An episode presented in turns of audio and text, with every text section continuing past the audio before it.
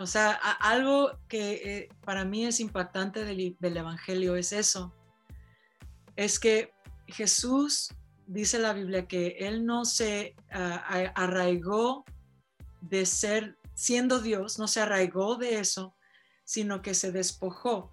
No quiere decir que dejó de ser Dios, sino que se despojó de, su, de, su, existencia como Dios en espíritu simplemente. Infinito. Infinito. Sí. Sino que entró en la historia con cuerpo, tomó cuerpo de hombre. Entró en la historia de él mismo como hombre. Como hombre. Como hombre. Y de ese punto en adelante, Jesús por la eternidad va a ser el Dios hombre. Wow. Eso, eso es, esto es impresionante. algo. Es impresionante porque. Impresionante.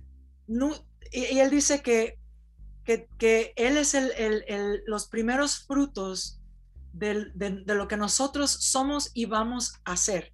Porque habla la Biblia de que somos nueva criatura, pero Pablo dice que ni sabemos lo que vamos a hacer cuando nuestros cuerpos sean transformados. Wow. El primero en tener un cuerpo transformado fue Jesús.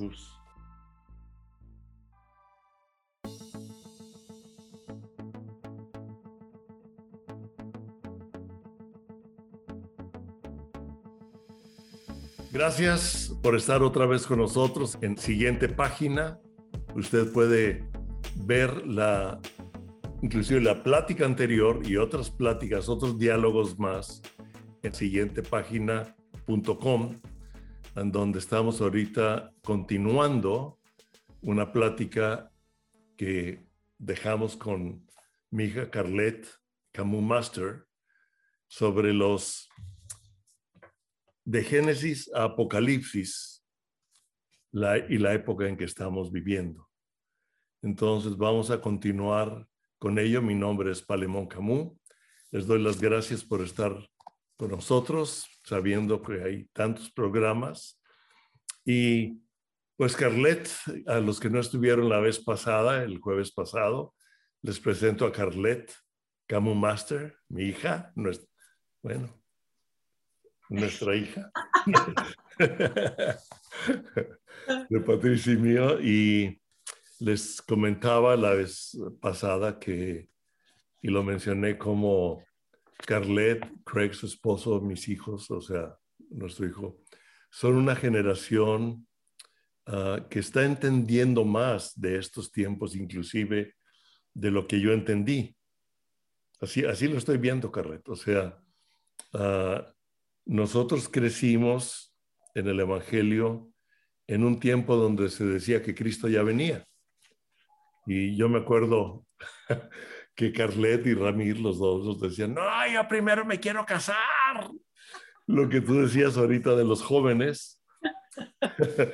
y también algo para dar pauta a algo que me gustaría que continuaras explicando, Carlet. Yo me acuerdo que por esa forma de compartir el Evangelio, corté una que otra oreja. O sea, como Pedro, ¿no? que le corta la oreja y el Señor se la pone y le dijo, casi le dice, Pedro, si yo quiero que oigan, y tú les cortas la oreja. Sí.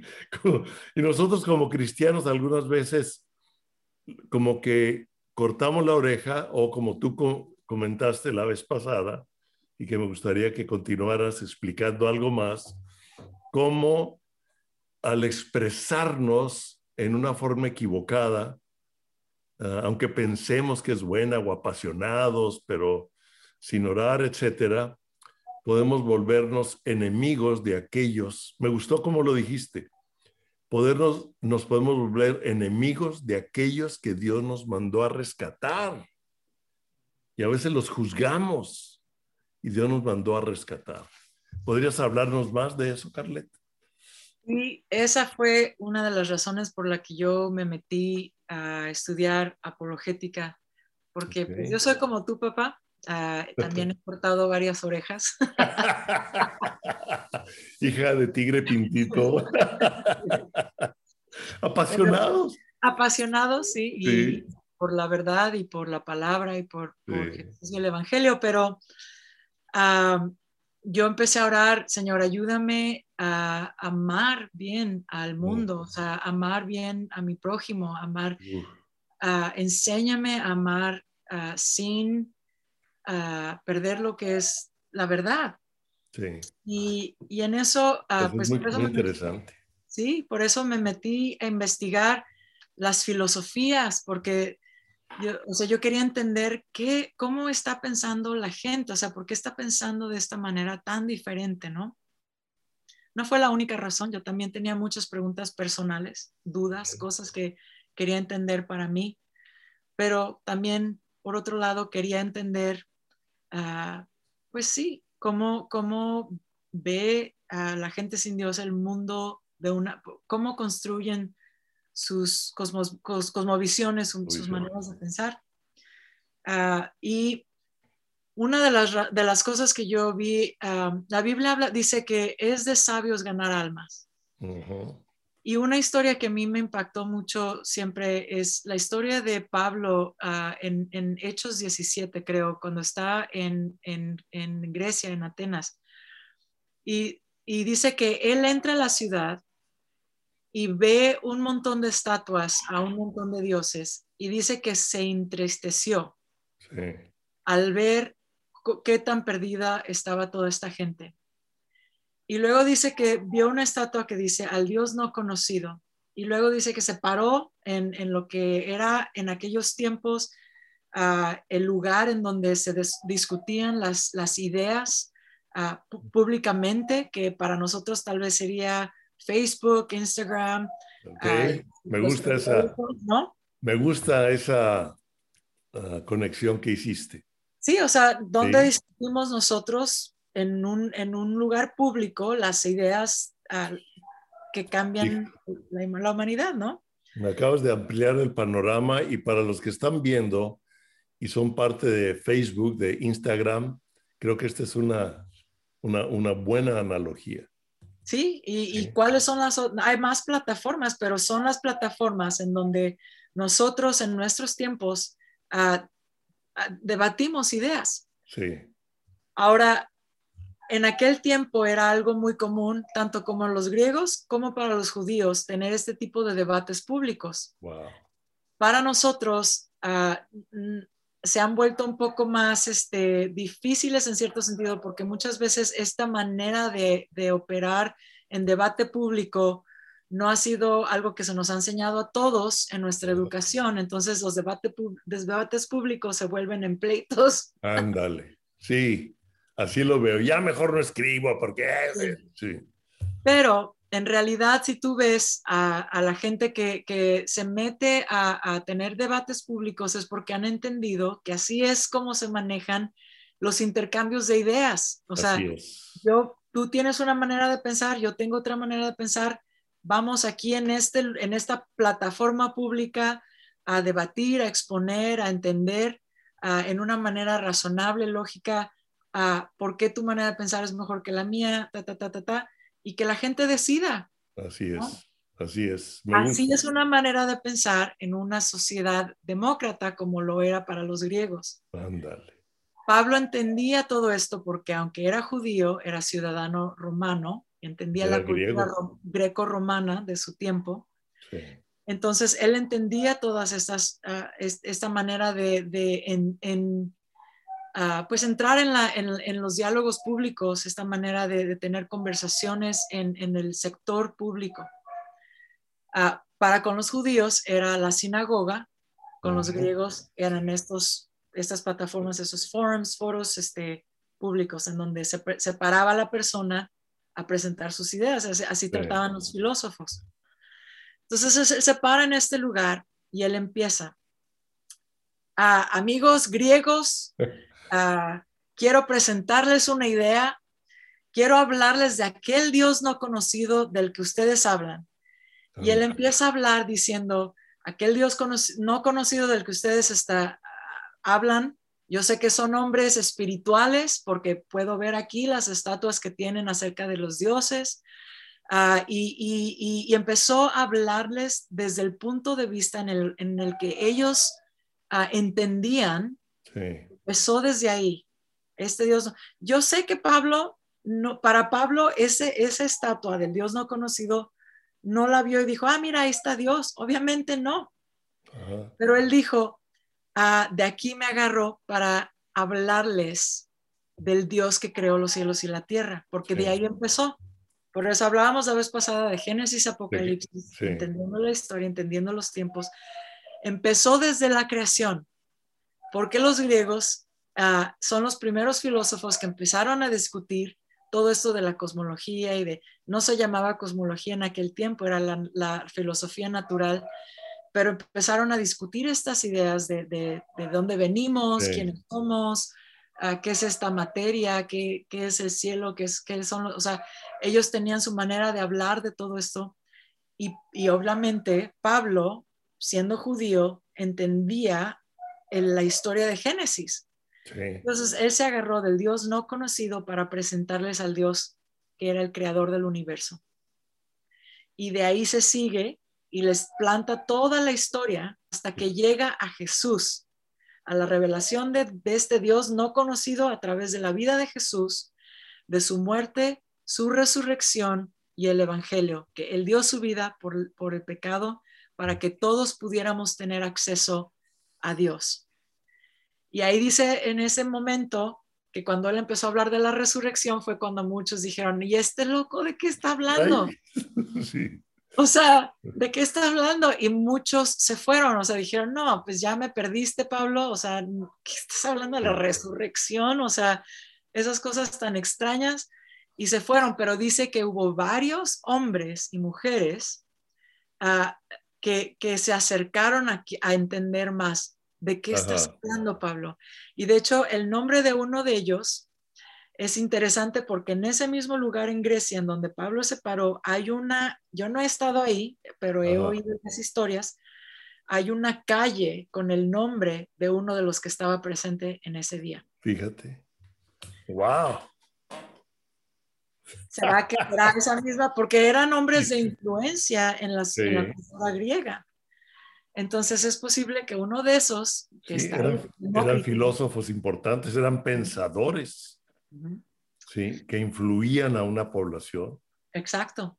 Entonces, nosotros como cristianos vemos ah, en, nuestra manera de pensar ahora, a lo mejor, en ese momento no se ve que, se, que, se, que hubo muchas conversiones al cristianismo, pero hubo gente influyente. Influyente entonces, ah, cuando nosotros empezamos a entender con sabiduría las ideologías, las maneras de pensar, de, cómo, por qué, por ejemplo, a mí una de, mis, de, las cosas que me, gusta entender es la ciencia y la filosofía.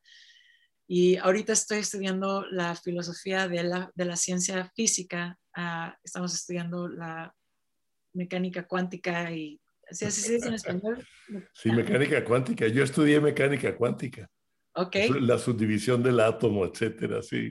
pues todo eso estoy estudiando porque ah, eh, estoy, eh, eh, me, interesa entender cómo los científicos y los filósofos entienden ah, la realidad del universo porque muchas de las ideas que tienen son basadas en la ciencia, pero muchas de las ideas que tienen son ideas filosóficas que no tienen nada que ver con la ciencia, sino con una manera de ver el mundo.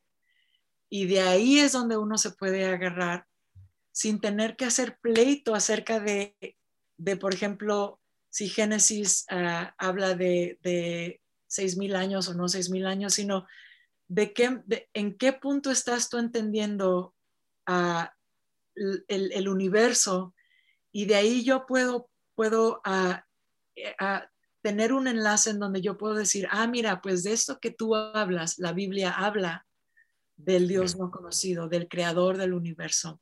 La Biblia habla de este tipo de cosas.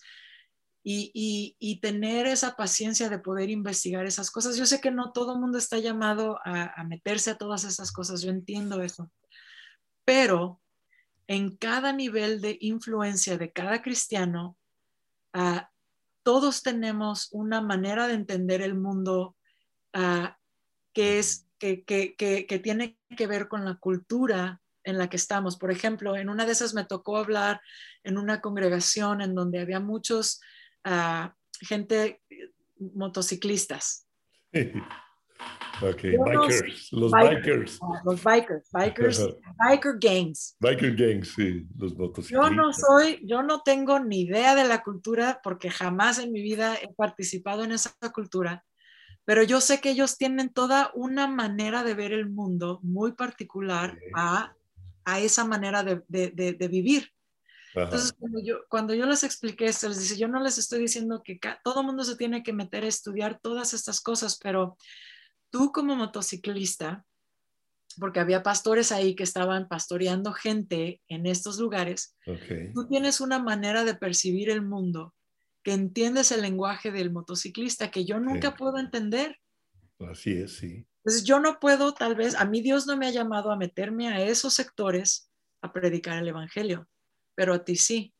Ajá, Entonces, tú, tú, tu manera de, de reconciliar ah, las ideologías que estas personas tienen a cómo Dios ve la Biblia sin distorsionar el Evangelio, sin ah, distorsionar, sí. sin distorsionar el Evangelio, ah, es, es esa sabiduría de, de que el Espíritu Santo quiere mostrarnos a cómo ah, entrar en el lenguaje de, de cada cultura, entrar en la cosmovisión de cada cultura, entrar en la manera de pensar de cada cultura para poder decir, ah, mira, de eso habla la Biblia en, en- en esta manera.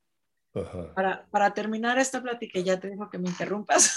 No, no, más bien, inclusive me, me, me recordó algo que hablamos en la mañana.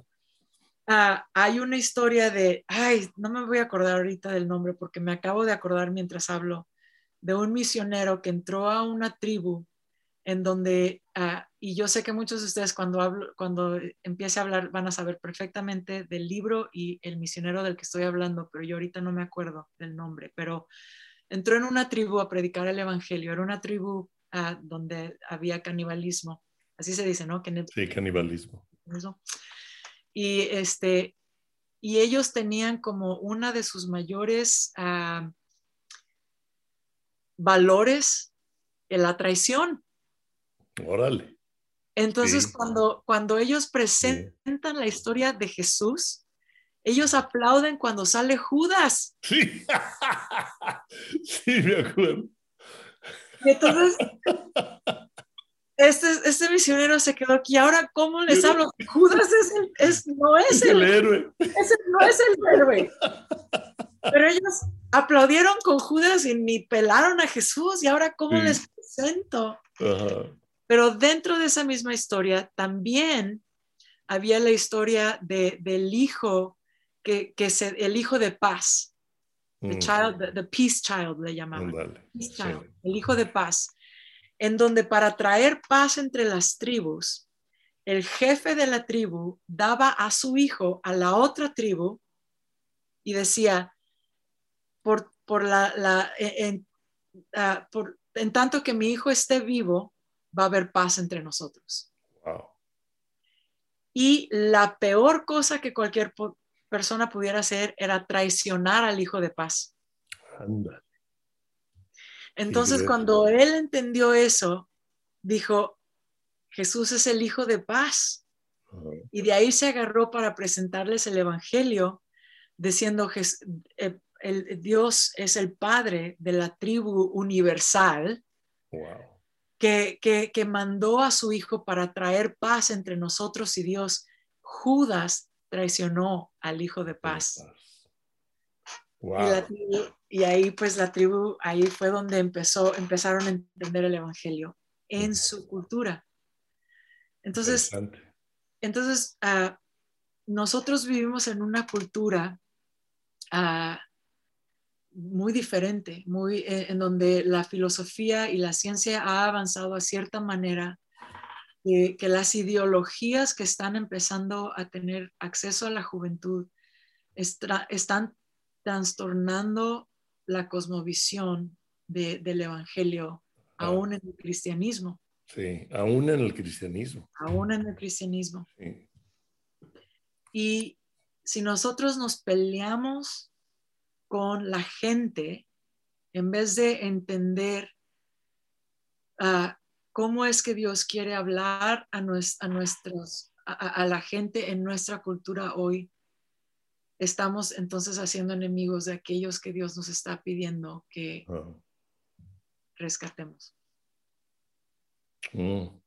Tú, me, tú me comentaste, eh, creo que esta mañana o ayer también, o, en estos días que hemos platicado, uh, de, del pensamiento, el humanismo y el paganismo. ¿Te acuerdas que me comentaste? Porque tiene que ver en la mezcla dentro del cristianismo, ¿no? O la cosmovisión que se está cambiando o transformando, ¿no? ¿O no? Sí, o sea, de lo que te hablaba en eso era, era, que para mí, al final de cuentas, la estrategia del enemigo ah, se enfoca en estas dos áreas, el paganismo y el humanismo. Y esas dos tipos, y obviamente esto es súper, súper, súper simplificado, pero uh, o el hombre tiene un, todos nosotros tenemos uh, una manera de, una inclinación en nuestro corazón para buscar una realidad última, una realidad total, que en cierta forma se vuelve nuestra, nuestro corazón, nuestra postura de adoración. ¿Ok?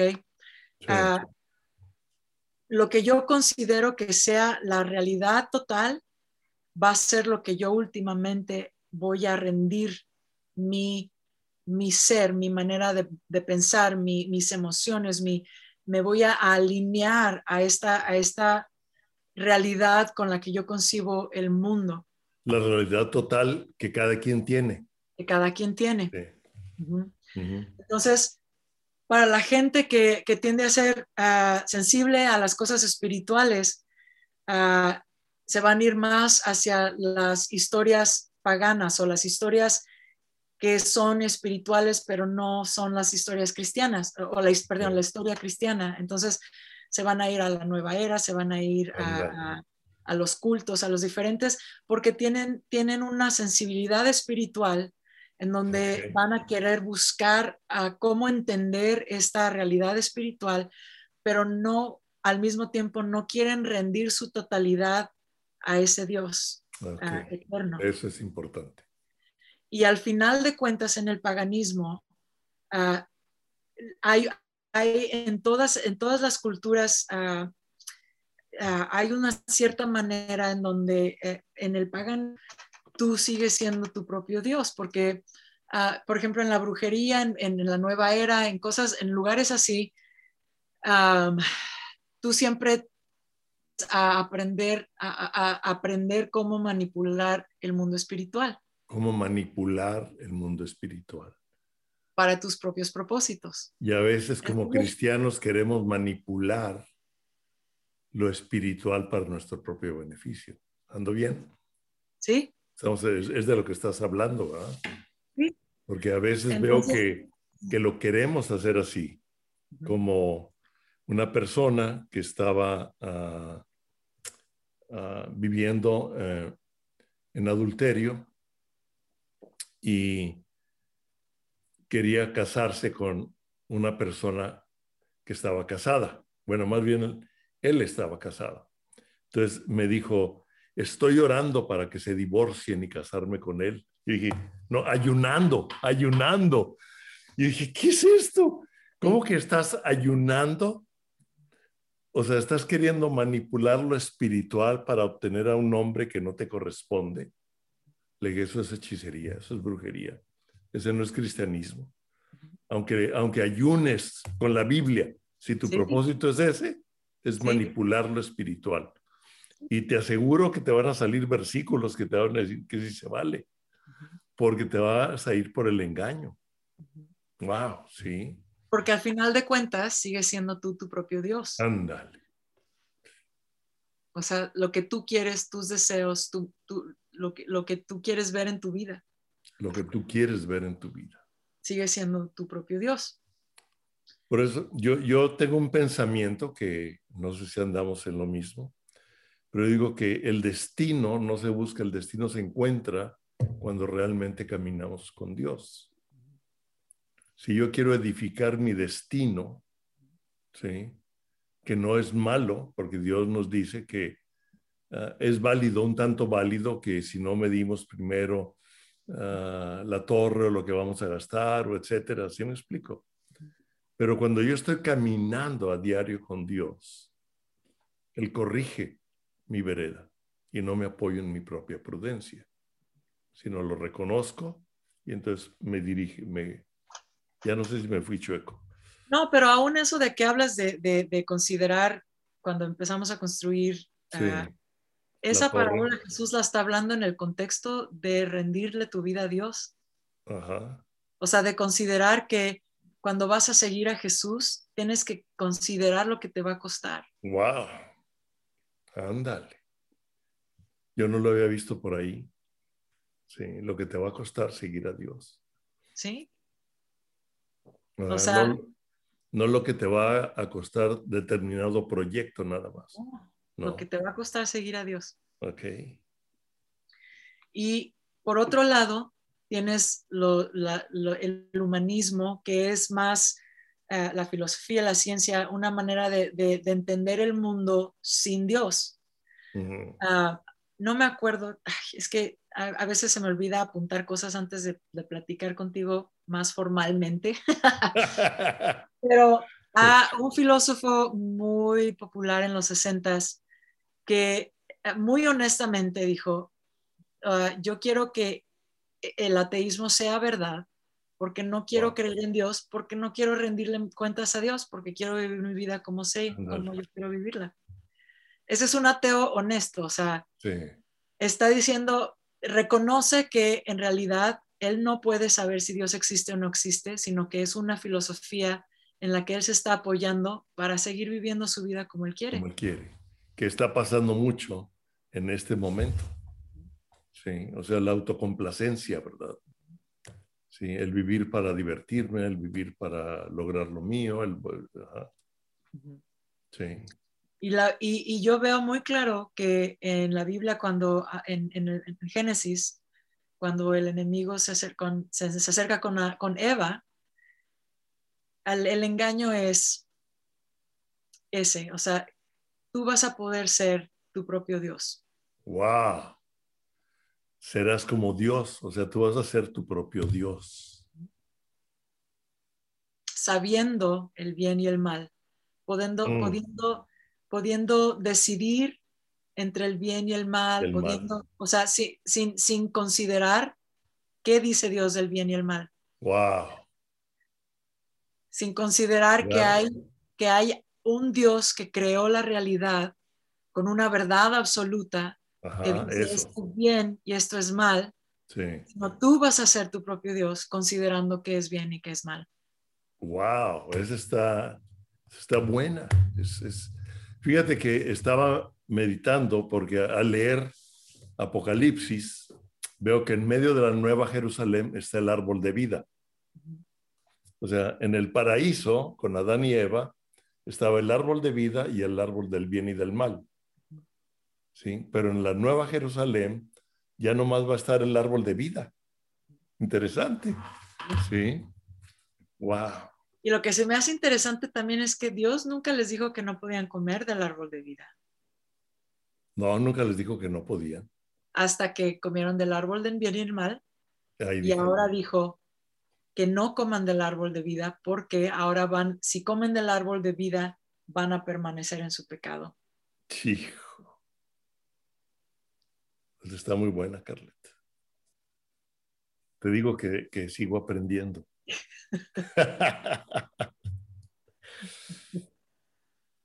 Mm. ¿Cómo se relaciona Génesis y Apocalipsis? Sí, ¿cómo, ah, cómo vi el principio, Génesis, y el nuevo principio. O sea, el nuevo principio es la nueva Jerusalén la restauración de todas las cosas. Yo no había visto la restauración de todas las cosas hasta la Nueva Jerusalén. La había visto hasta la segunda venida de Cristo. Y al estar estudiando ah, Apocalipsis un poco más y meterme ahorita en los últimos capítulos para poder entender más, dije, no, esta es la promesa final de la restauración de todas las cosas. ¿Sí? Y ah, algo que, pongo ahí en, el libro, creo que hoy se lo dije, o al hablar con Craig ah, también, le dije, ¿sabes una cosa? Las promesas de Dios, porque Dios prometió que iba a restaurar todas las cosas, en donde iba ah, el león y, la oveja estar juntos. O sea, el león ya no se iba a comer a la oveja, ¿verdad? Y un niño podía tomar un áspid, ¿verdad? Y no le iba a picar. O sea, una restauración del propósito de Dios a, esto es una promesa. Y meditando en, las promesas de Dios y meditando en esta promesa, me vino un pensamiento que sé que es de Él. Las promesas de Dios son nuestra realidad futura. Entonces, Dios prometió restaurar, entonces la realidad futura de una de una nueva Jerusalén, de un nuevo hábitat para el hombre en la eternidad, ¿sí? me quita los temores de lo que yo pueda vivir ahorita, porque yo sé que esa es una realidad. Exacto. Y además dice ahí, en, eh, creo que es en el capítulo 21, donde dice que ah, las, son 12 puertas, como la Jerusalén, tres por cada lado, ¿verdad? es un cubo enorme que ni platicar ahorita de las dimensiones que tiene, pero ya, ya lo estudié y dije, no, la luna, la luna de Saturno cabe ahí, pero lo vamos a presentar gráficamente en otra forma para entender más las dimensiones. Dice que son como unas perlas, ¿sí? Y nunca se van a cerrar las puertas. Pero nada más vamos a poder entrar ahí o vas a poder entrar ahí.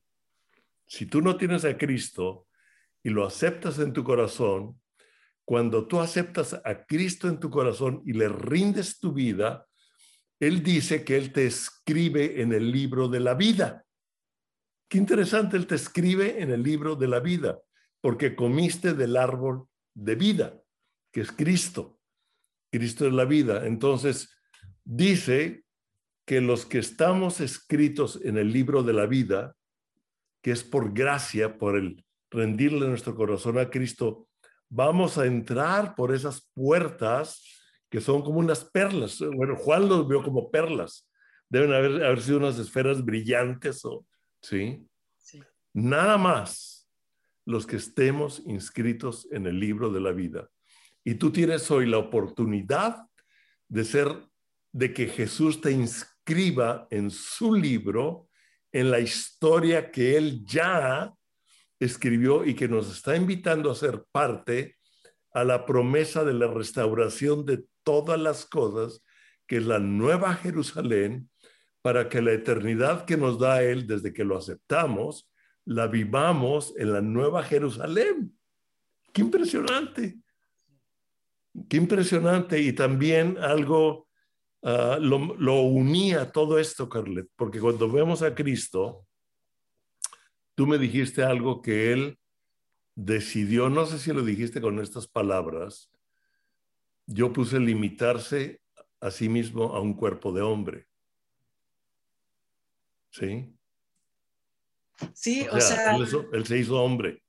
Sí, o sea, algo que eh, para mí es impactante del, Evangelio es eso, es que Jesús, dice la Biblia, que él no se ah, arraigó de ser, siendo Dios, no se arraigó de eso, sino que se despojó.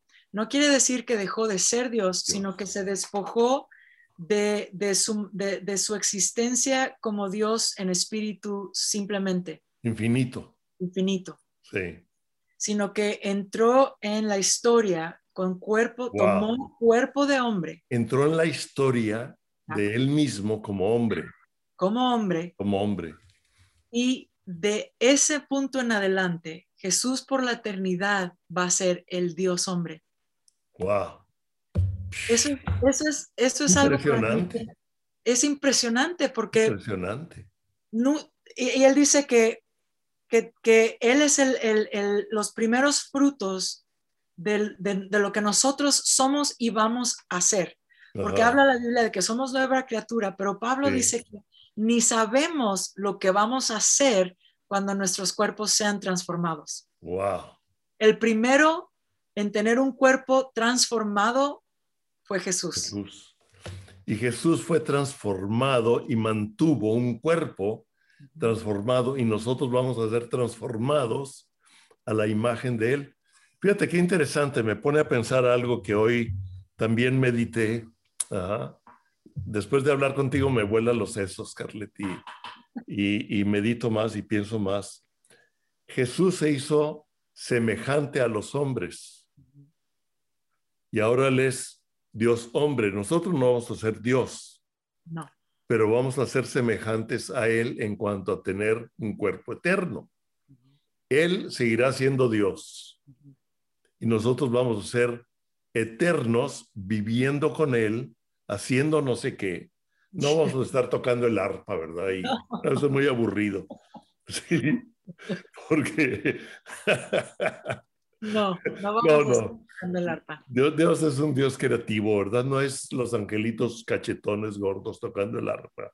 No, es, es, es una realidad ah, que tal que no alcanzamos a comprender. Mira, por eso a mí me encanta estudiar la física, porque cuando Sí. tú empiezas a oír las ideas tan locas que tienen los científicos, Sí, yo digo, wow, o sea, yo digo, estas son mentes que con limitación, sí, tienen una limitación, en, en este momento nuestra Definitivo. mente está limitada, sí, pero están, aún con la limitación, ah, son mentes que, que, que pueden ah, empezar a tratar de imaginar una realidad ah, física que no vemos. Ellos, Ajá. porque la física cuántica es una, es una física que no vemos, no vemos. no vemos, No. ¿ok? Y, y todo es tratado con la matemática. Entonces, y para mí eso es impresionante porque yo digo, Dios creó todo esto. Ajá, O sea, todos los principios que operan en la física en la que vivimos so- son las, las leyes naturales son creación de Dios. claro. Entonces, cuando nosotros empezamos a, a- a pensar en cómo va a ser una realidad física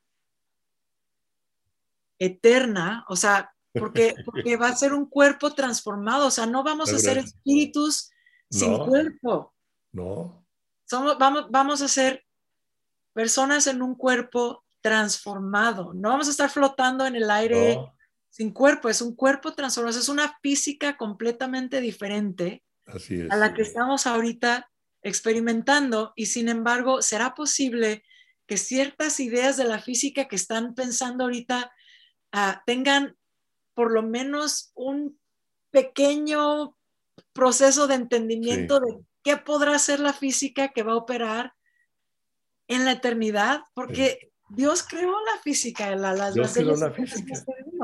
Entonces, esas son otras cosas, pero yo, yo, tú hablas, o sea, esta manera de, de que muchos cristianos no, no nos ponemos a pensar en esa eternidad como una eternidad real, Sí. porque estamos arraigados a la, a la realidad material en la que vivimos.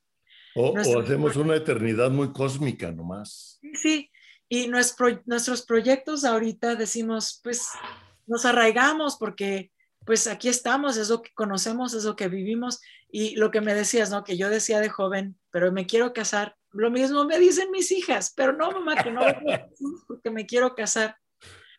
Y yo me reía porque a mi edad yo digo, no, por favor, que venga Jesús y nos Sí. arregle la vida, Yo también. ¿verdad? O sea, ya, Ven ya Señor casé. Jesús. yo ya me casé, ya vi el otro lado de, Sí. de- de esa, de esa realidad que, su- que esperamos que nos va a llegar una vez de adultos y una vez de adultos decimos, no, no era cierto. Mejor que sí venga Jesús porque... Pero cuando yo me, me- me metí a ver en Revelación, vi que ah, el mismo Dios que creó la realidad en la que vivimos ahora es el mismo Dios que está creando la realidad en la que vamos a vivir. Va a ser igual y más, mucho más. Mucho más. Y es, real- y, vas- y es realidad. Es realidad, es como la que vemos ahora, no es una, Sí. es, no es una espiritualidad invisible, es una realidad al igual como la que vivimos ahora, pero diferente, eterna, Ajá. que no podemos imaginarnos porque estamos limitados a esta realidad material en la que vivimos ahorita. Así es, así es. Hijo. No, hombre, Y es muy dice- interesante. Y la Biblia dice que, yo no sé, este versículo para mí es muy loco, no sé cómo entenderlo, pero dice que vamos a juzgar ángeles. ¿Qué es eso? Vamos a juzgar ángeles. ¿Dónde dice eso? Carlos? Ay, mira, ahorita mismo te lo busco, déjame te lo busco. Vamos a juzgar ángeles. que ¿Será no los ángeles caídos? Pues mira, te lo busco. Porque ya los juzgó. Ya juzgó a Satanás. El juicio todavía no se ejecuta, pero ya fue juzgado. Mira, en Primera de Corintios 6 dice, lo voy a buscar en español, espérame tantito, A ver. Sí. para que no digas que estoy inventando cosas en la Biblia. Ok. Dice, ah, si alguno de ustedes tiene un pleito con otro, ¿cómo se atreve a presentar demanda ante los inconversos en vez de acudir a los creyentes? ¿Acaso no saben Sí. que los creyentes juzgarán al mundo? Y si ustedes han de juzgar al mundo, ¿cómo no van a ser ah, capaces de juzgar casos insignificantes? Ok, esta es la nueva versión internacional. En la Sí. nueva versión, en la Reina Valera dice ángeles. Órale. Vas a ver, vas a ver. Sí. a ver. Dice, ¿o no sabéis que hemos de jugar, juzgar a los ángeles? Órale, es la, del 60, Reina Valera 60, ¿verdad? Sí. Sí. Ok, no estoy queriendo crear una teología porque es un pasaje muy obscuro, o sea, no, no, no es para crear teologías, Sí. pero simplemente cuando yo leo esas cosas digo, lo que me hace pensar y reflexionar es eso que tú hablabas, de que mucha gente piensa que vamos a estar en el cielo tocando arpas, Sí, no. Pero la Biblia habla de una realidad como la, en, en cierta manera, como la que vivimos, o sea, que no podemos totalmente entender, pero que es una realidad en donde, en donde vamos a estar interactuando ah, en relaciones públicas de alguna manera, ah, construyendo todavía y, y, o sea, va a haber actividad ah, cívica. en- no, no, no quiero poner palabras que no están en la Biblia porque sí. No sé cómo va a ser la sociedad eterna, pero, pero lo que me refiero es que Dijiste no- algo, no sé cómo va a ser la sociedad eterna, exacto, pero no va sé, a seguir habiendo una haber una sociedad. intercambio. Sí, Entonces, ah, digo, los, los apóstoles van a juzgar, van a sentarse en, en- en tronos. sí. ¿No habla la Biblia de eso? ¿No? Que los Ha- Habla, dice, hay los doce tronos, de que eran de los doce apóstoles. Sí. Entonces, o sea, ¿por qué están en tronos si no va a haber algo que gobernar? There you go. No, o sea, digo, otra vez, no quiero hacer, crear teologías, no me, no me, no me creen teologías irreverentes, por favor. Simplemente lo que me hace pensar es que no entendemos cómo va a ser la realidad y si pensamos que va a ser aburrida porque no la entendemos y nos arraigamos a esta realidad, nos perdemos de entender que hay una esperanza eterna a la que Dios nos ha llamado, que nos ayuda a no tener temor y Eso, a entender los tiempos en los que estamos viviendo, como tú decías. esa, esa es la clave. Esa es Esa la es la clave. clave. O sea, ah, no me voy a meter a tratar de inventar No, o tratar de entender eso, no. pero me ayuda a, a saber Ujú, que las promesas de Dios son mi realidad que sigue. Y hay promesas para esta tierra. O sea, me hace ver hasta allá para ayudarme a vivir esto. ¿Sí? O sea, porque hay promesas para ahorita. Hay promesas para los días y los años que siguen. ¿Verdad? Entonces, pero también el ver aquella realidad, digo, si es cierto. Entonces, Señor, ayúdame. Tú ahorita dijiste en alguna forma, me, me gustó cómo lo dijiste y no te quise interrumpir, pero tú lo dijiste, me encantó cómo lo dijiste. ah, ahora este, ayúdame a vivir, a entender para vivir mi realidad que, que sigue con la revelación de tu palabra ahorita en esta tierra. Pero sin temor, porque yo sé que lo que tú me dices es una realidad. Ah, orábamos, orábamos, uh, Craig y yo oro por nosotros, oro por Patricia, por una forma increíble. Y, y, le dije, habló hacia el futuro, ¿sí? A mi edad, y, nos aventó al futuro. Ya tu marido nos aventó al futuro. A Patricia y a mí. le dije, y le dije, ¿sabes qué, Craig? En él, esto ya sucedió. Y lo vamos a vivir. O sea, porque lo que él oró en el, yo lo, yo lo sentí en mi espíritu, era del espíritu, no estaba orando ni haciendo declaraciones porque uh, de filosofía. Él estaba haciendo una oración que yo percibí en el espíritu, y yo lo estaba aceptando. Y dije, ok, lo recibo, lo tomo y es una realidad del futuro.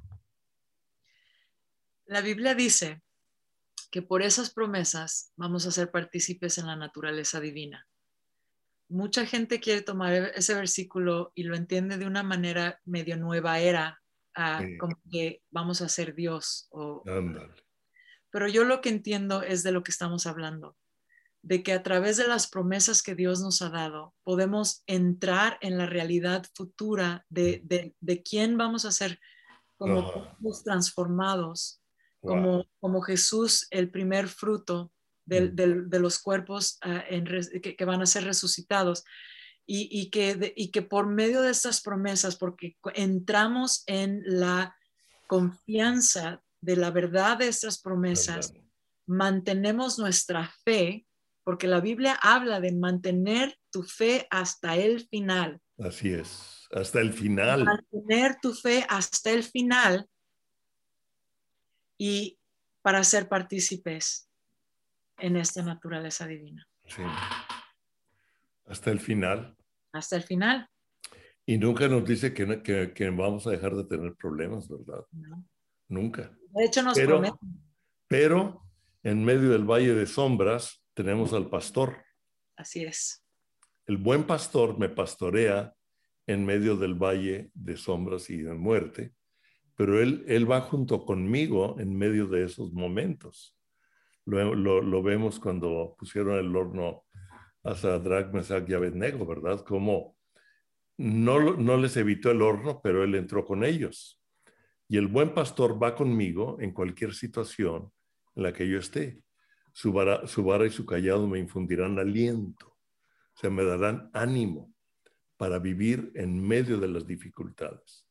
Tú aderezas mesa delante de, ah, ah, de mí en presencia de mis angustiadores. Es, si entiendes, si entiendes esto de una manera relacional, lo puedes ver también como cuando Jesús dice, la Biblia dice que Jesús es, nuestro perfecto sacerdote porque entiende mm entiende, lo que vivimos, porque Él caminó como nosotros, entiende nuestras tentaciones, entiende nuestros dolores, entiende nuestro sufrimiento. Entonces, en esta relación que nosotros tenemos con Jesús día a día, con un Dios presente, con un Dios, con Emanuel, Dios con nosotros. Dios. Cuando, Dios con nosotros. Dios con nosotros. Cuando, cuando nosotros hablamos con un amigo y le decimos, es que me siento así, así, así, y él nos dice, sí, sí, te entiendo, a mí me pasó esto, y luego nos ayuda a ver una perspectiva mejor, nos ayuda. Bueno, Jesús es nuestro fiel amigo, nuestro sacerdote, nuestro pastor, que entiende lo que estamos pasando y nos dice, yo entiendo, pero hay una mejor manera de vivir tu vida. Ay, siempre me vuelas el cerebro, Carletti. Me encanta dialogar. Estos son diálogos donde intercambiamos y afirmamos o preguntamos, a ver, explícame esto, como ustedes acaban de ver y, entendimos en, en cuanto a Pablo, para y sabiendo dialogar. Sí, que Dios nos dé sabiduría ah, para saber dialogar el reino de Dios en medio de una generación que no lo conoce, sin volverlos, sin volverlos, sin juzgarlos, sin que sean nuestros enemigos. Como te decías, tú lo dijiste, ah, aprendiendo a amar sin ser parte de ello, ¿no? Así lo dijiste. No me acuerdo si esa fue la frase exacta, pero sí, o sea, amar, amar sin, sin trastornar la verdad, sin, sin la verdad. Amar sin trastornar la verdad, sí. Es, esa es una, una buena frase. Y a los que nos están oyendo, que nos están viendo, creo que estos son pensamientos, diálogos que yo, yo deseo que es uno de mis propósitos con estos pensamientos y diálogos, es que quienes lo oyen y lo ven, piensen, mediten con la palabra de Dios y como, como diría ah, Rodolfo Garza, que algunas veces lo dice ahí como pastor, por favor, cuando vengan a la iglesia, no dejen su cerebro en la casa. sí, tráiganlo porque dentro de, dentro de la palabra, dentro del reino de Dios, dentro de lo que hablamos, sabemos que Dios no es una filosofía, Dios es la verdad. Y cuando hablamos la verdad, ponemos en orden las filosofías que nos han influenciado eh, por medio de lo que oímos, de lo que vemos. Entonces la verdad penetra y pone en orden la filosofía que yo traía, que era mi cosmovisión, que era ah, mi forma de ver, que era mi totalidad, y mi totalidad deja de ser y comienza a ser parte de la totalidad de Dios, ¿sí? El verdadero yo. Ok, ah, pues yo invito a todos ustedes que nos están viendo yo sé que se quedaron con algunos pensamientos, con algunas dudas, algunas, como diría Pedro ah, de Pablo, algunas cosas difíciles de entender en lo que Pablo decía, ¿sí? por la, la revelación o lo que Carleta ha estudiado, por eso me gusta hablar con ella, me gusta hablar con otros, porque aprendo de áreas en las cuales yo no tengo revelación y me aumenta ¿sí? Me va, me va creciendo, me va abriendo el panorama, me va, me sigue transformando el corazón, me sigue cambiando. O sea, ninguno de nosotros somos un producto terminado, pero el que comenzó en nosotros la buena obra, la va a perfeccionar hasta el día en que vamos a estar con Él, hasta el día de Cristo. No de que Cristo regresa, sino el día en que vamos a estar con Él Ahí nada va a poder permanecer de pie. Todo mundo va a doblar rodilla. Todo mundo se doblará. Y podemos comenzar a doblar rodilla desde hoy. Y doblar rodilla no es nada más doblar la rodilla para orar. Para mí, doblar la rodilla es doblar la, las cosas en mi corazón que yo sé que estorban, que yo sé que se quieren oponer o detener la verdad de lo que Dios me está hablando o cosas que yo no quiero aceptar porque me cambian mi forma de vivir. Pero yo necesito rendir. Eh, para mí eso es doblar rodilla. Toda rodilla se doblará. Es rendirme delante de la verdad que Dios me ofrece para transformar la realidad que me está dañando y que me está impidiendo ser parte de su realidad, que siempre es buena, que siempre es de paz. Wow. Yo lo oro.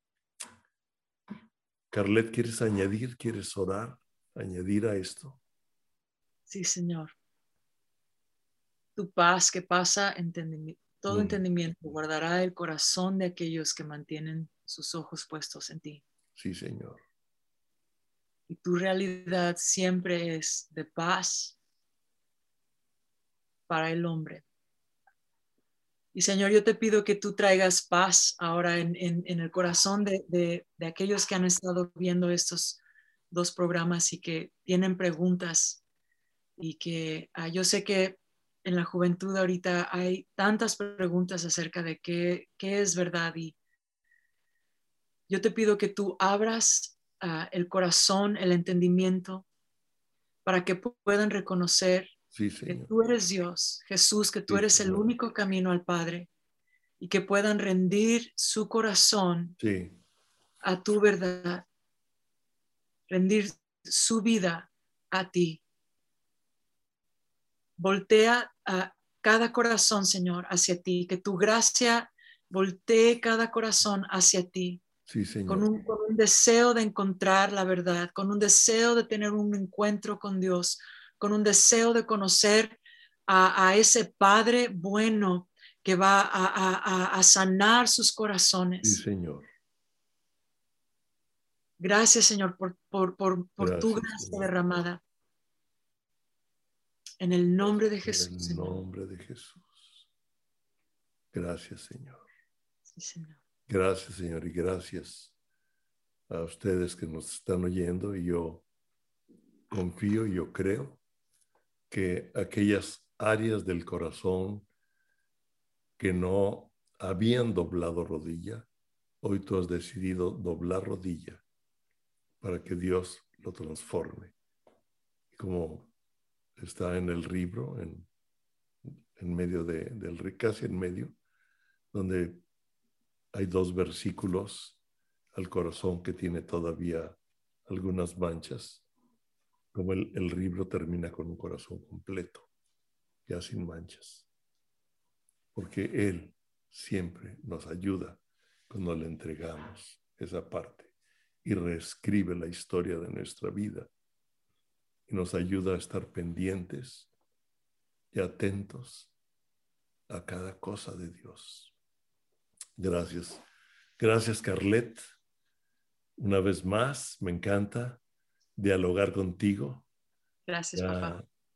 Ya le hice una invitación a Craig, aunque va a ser después y vamos a tener, va a ser en Spanglish. Y después de que la entreviste vamos a tener que poner ah, letreros, letras, entonces nos va a llevar un rato, pero ah, Craig tiene también mucho que decir. Cada vez que yo hablo con él, también digo, a ver, espérame, espérame, esta está buena. a ver, sí. Entonces, gracias, Carlet, por estar con nosotros. Gracias, papá. Sí. Y gracias a ustedes que estuvieron con nosotros hoy. Dios los bendiga y sé que es un proceso más en la transformación. Gracias.